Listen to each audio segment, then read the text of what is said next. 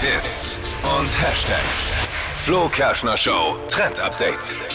Es wird bunt in unseren Wohnungen. Äh, Ich finde, man kann die Wohnung ja nicht oft genug umgestalten. Das mache ich gefühlt alle drei Monate. Und jetzt gibt es einen aktuell gehypten Interior-Trend aus dem Netz, also Inneneinrichtungstrend.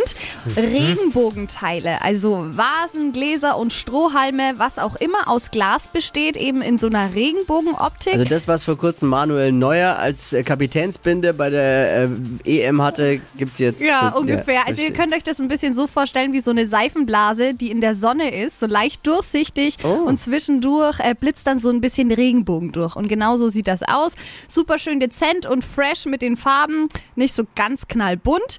Gibt's aktuell überall online oder auch äh, in vielen Möbel- und Dekohäusern. Und Inspiration dazu habe ich euch auch schon mal auf hitradion1.de gepackt.